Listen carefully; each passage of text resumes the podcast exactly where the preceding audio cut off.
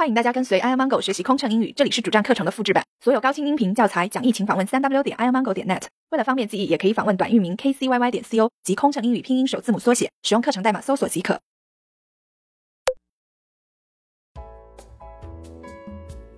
Forty-six. Sorry, sir. The plane is about to take off.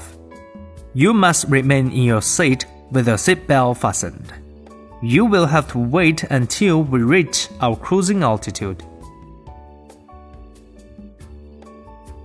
对不起，先生，飞机很快要起飞了，您必须回座位上坐好，并系好安全带，直到飞机达到巡航高度。Forty-seven.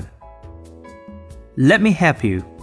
Please hold your baby outside the seatbelt. I will get you a supplementary one for the baby. That will become comfortable for the baby. 我来帮助您，请将婴儿放在安全带外。我给您取一条加长备用带，这样婴儿会舒服多了。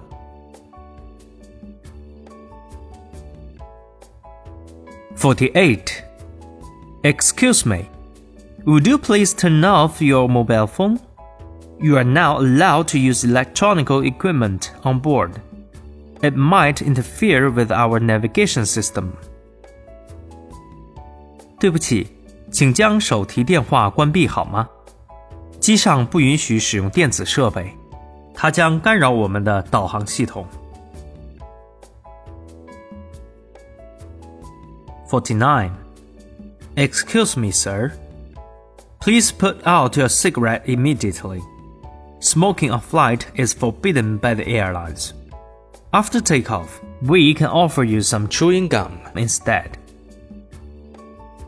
对不起，先生，请马上熄灭香烟。航空公司的规定在所有航班上禁烟。起飞后，我们会为您提供口香糖。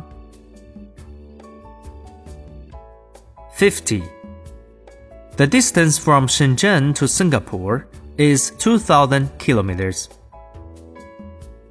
深圳到新加坡的飞行距离为两千公里。